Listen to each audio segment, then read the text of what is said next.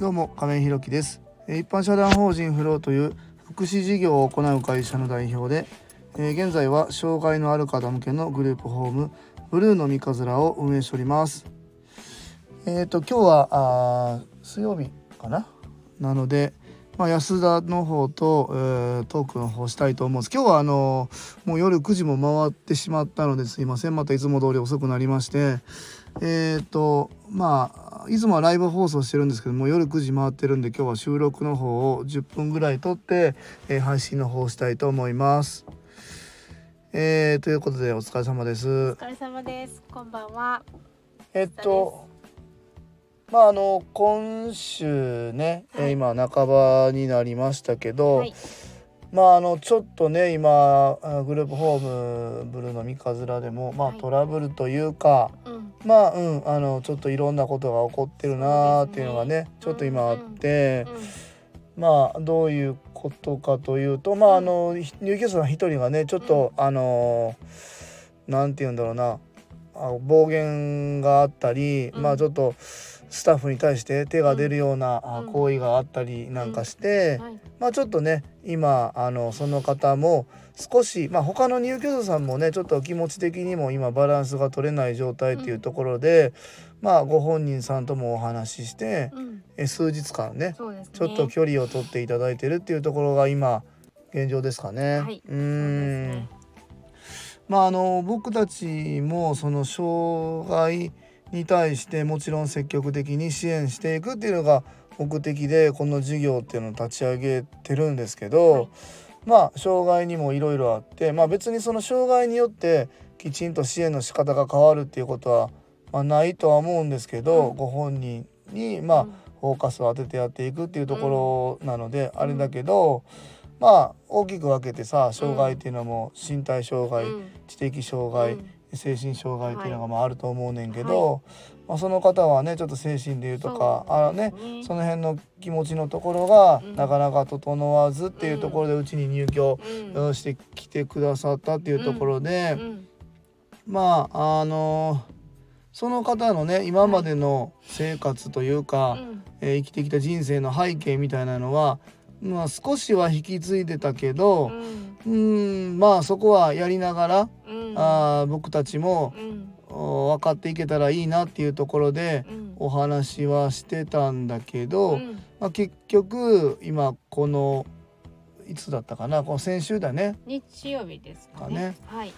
日曜日かな日曜日はね、日曜日です。日曜日に会ってうん。まあそこで初めてあこういうことなんだみたいなのがあってそうですねでそこからいろんなところから実はこうでこうでっていう話が出てきてなんか僕たちが知っている情報がああそうなんだっていうところがまあこれは向こうがもっと教えてくれよとかでもないし、僕たちがもっと早く知っていればっていうところもまあもう今更だと思うんだけど、やっぱりね今までやってきた経緯支援した経緯みたいなのもやっぱりこうなかなかねこう共有するって難しいなと思いましたね。うんだし、まあ、その子のまあその送ってきたうん。生活の流れみたいなのを見ると、まあいろんなところでまあいろんなことが起きてて、うん。支援というかそういうのもすごくこう途切れてるそうですね。病院に入ってる時の支援とか別のグループに入ってた、グループホームにいてた時の支援。うん、で一人暮らしになって、うんでまた病院になったりでうち、に来たりみたいなところが、うん。えー、と短い期間でしか全員関わってなくってう。ん。長い時間をその方に、うん。えー携わったって人が実はいなかったみたいなところもね。まあその辺も含めて僕たちももっともっとこう勉強していかないといけないなっていうふうはい。にまあ思いましたうんね。うん。そうですね。うん。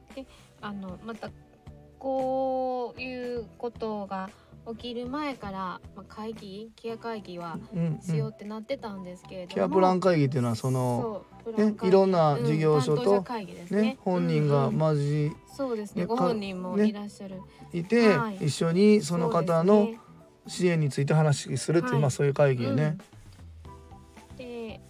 でまたあるんですけどね近いうちにね。そうねあの、うん。この6月の2日、うんうん、明日明後日か。今後の支援についてですね。ねね、うん。まあその辺はちょっとまあ僕たちもどういうふうに携わっていけるかどうかはわからないけど、うん。まあその方だけにフォーカスを当て当ててもうんうん。しょうがなくって、うん。やっぱりうちには他の入居者さんもうん。いるっていうところ、うんうん。でまあそういう行動に出たことを他の入居者様も見て、うん。まあ、生活のリズムが変わってきたところっていうのもうんあるっていうところで、うんうん。まあそこは僕たちが、うん。あの支えることで乗り越えられることなのか、うん。それとも、うん。あの違うのかっていうところとか、まあその他僕たちだけこのグループホームっていうのはもちろん生活の基盤だから、うん。僕たちが支えるっていうところだと思うんですけど、まあ、それ以外にも相談支援専門員さん、うんその方にねずっとついてくれてる方だったり、うん作業所うんだったり、もともといた、えー、と病院の方も来るのかなわかんないけど、うんうんとか、うん。えー、とあと訪問看護の方ね、うんうん。週にまあ2回来てくれてるのかな。うんですね。うんでそこではもう訪問看護というのは別に治療とか血圧とか特に測ってなくって、30分1時間ぐらいかな、うんうん。本人のお話をゆっくり聞くっていうことを週に2回やってくださってる方も含めてちょっと今後の支援全員で、うん。まあ、どうやっていくかっていうことをや、ね、話していかないといけないなっていうのはまあありますね。ありますね。まあちょっとここはねまだわかんないんで、まあ、この経過とか続きの話をここでできるかどうかはわからないですけどまあまあそのグループホームまあある意味グループホームらしくなってきたのかなっていうのもね、はい。その辺はやっぱりただのシェアハウスっていうんではなくて、うんうん。ご本人さんとその他のうん。入居者さんの生活のリズムというかバランスをしっかり見ながらうん。運営っていうのをしていくっていうことが、うんまあまあやっと見えてきたのかなっていうところですね。そうそう。まあで明日からうんはい。ねあと改めてね入居者さんも一人増えて、ね。うん。まあ、ずっとこのラジオの冒頭でもお話ししてたはい。6月1日からはい。お一人増えて 6,、えー、6人でマンションになりますっていうところに、まあ、やっとね来ましてね。まあはいこの今あ初めにお話ししたうんお一人がうん。ちょっとどうなるかは分かりませんけど、うん。まあ基本的にはここで6人になりましたねっていうところで、はい。次に進んでいくまた6月からのタイミングになるかなっていうところですね。はい。まあまあちょっといろいろありますけども、はい。ねここはね。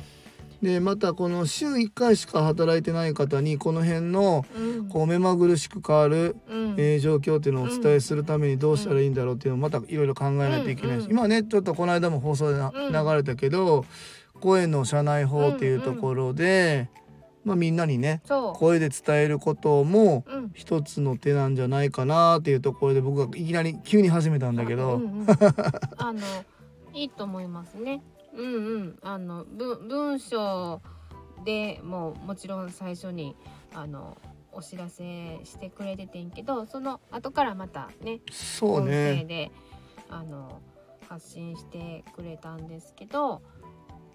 うん良かったと思いますよ。声の社内法はなんかもうちょっとねもねあの分かりやすくて良かったですって言って反くれて響ありましたねうんうんうん。ここはちょっと続けていきたいかなと思いますね。たい。そう。意外にうん。声は伝わるな声っていうですね。ラジオを押し出してからなんか声にうんうん声ってなんか割と伝わりやすい伝えやすいと思う。まあうん当然一方通行にはなるんやけど、それでもやっぱりこう声の質感みたいなところでね全然、うんうん。あこれは結構こう緊迫した雰囲気なんだなとか、ね。あいや思ってるよりライトなことなんだなみたいなのも、うんうん多分今後は伝わっていくんかなと思いますね。うんまあそんないところでねまあはい。この、今日で同じ時間になりましたけれど 今日で5月がねえーとはい。5月が終わって明日からまた6月というとまだね今あのちょうど今日もやってましたけど請求業務、ね僕たちのこの仕事って行政が相手の仕事でもあるので、うん。ここら辺がちょっとシビアなんですけど、うんうん。まあ今月も漏れのないようにうんうん。ちょっと頑張りたいなと思います。はーい。はーいというところでもう10分になりましたんで終わろうと思います。えー一般社団法人フローでは障害のある方向けのグループホームブルーの三日面を和歌山市の三日面というところで今年の3月から入居を開始いたしました、えーまた現在グループホーム2棟目に向けて準備中です。そちらの詳細などは公式 LINE やノートでもご案内しておりますのでぜひ概要欄のリンクからご覧いただきますようよろしくお願いいたします、えー最後までお聞きくださりありがとうございます。次回の放送もよろしくお願いいたします。えー一般社団法人フローの亀井弘樹と安田美佐子でした。それではまたそれではまた。